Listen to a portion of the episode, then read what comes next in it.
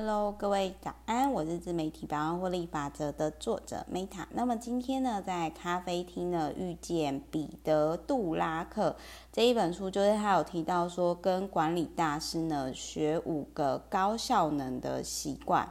那我这五个高效能习惯呢，就是第一个呢，思考贡献；第二个呢，活用优势。第三个掌控时间，第四个专注于最重要的事情，然后呢，第五个呢就是正确的抉择以及付诸行动。那我想要跟大家分享一下，就是你可以看哦，就是几乎过得好的人呢，那他们就是说都会放在就是说呃正确，就是专注于最重要的事情。比如说人生有八十二十法则嘛，那。多数八成时间几乎都是花在最重要的两成的上面嘛。我举个例子来讲好，比如说以健康来说，我后来就真的是觉得说，嘿，当你今天吃对的食物啊，然后还有就是说。呃，我要跟大家分享，就是说我真的是觉得说，你要乱吃东西呀、比如说吃肉啊，然后或者是说什么喝酒啊、甜食啊，真的就是二十几岁的时候，二十几岁之前大吃特吃，可是真的过三十几之后啊，特别是过三十五，真的可以理解老人家所说的，就是代谢变慢这件事情，所以很自然而然你就会开始养生。所以我会觉得，就是说，当我今天我转向就是比较清淡饮食的时候，然后我就发现到说，哎，其实我有更多的时间可以用来去做创造性的事情以及思考，那就是我把我的时间呢是放在就是。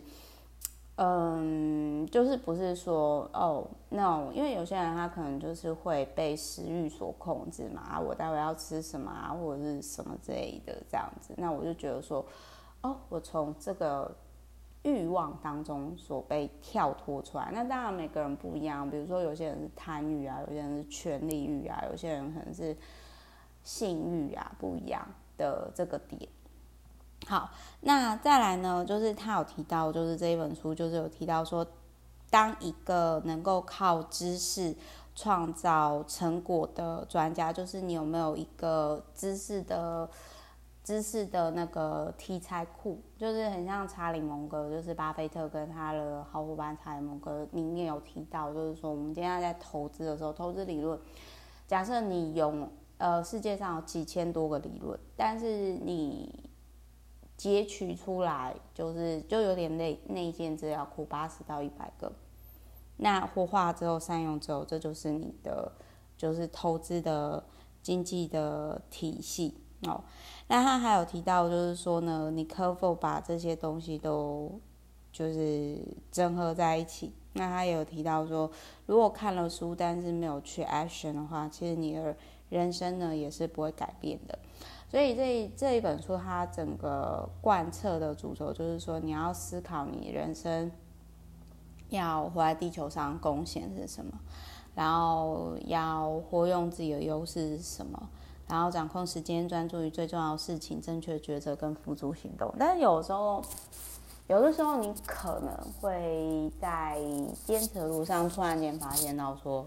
哎，我会不会可能是错的？就是比如说有一个有一个出家的那个高僧，就是有提到说，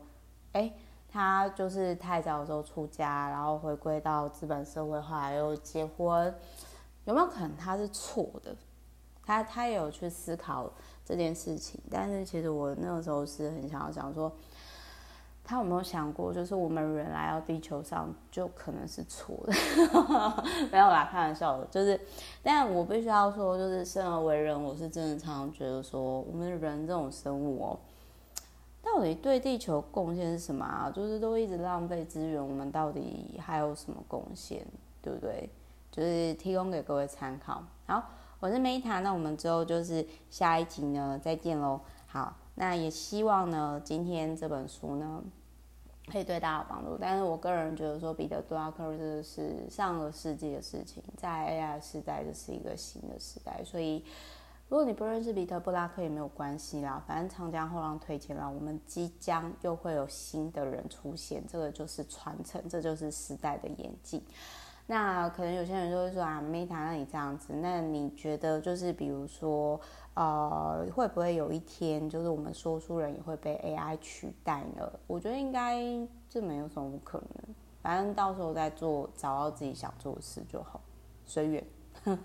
好，OK，那我们就是下一集再见。最最重要是此时此刻活在当下，然后彼此都有收获。好，爱你们，我们下一集见，拜。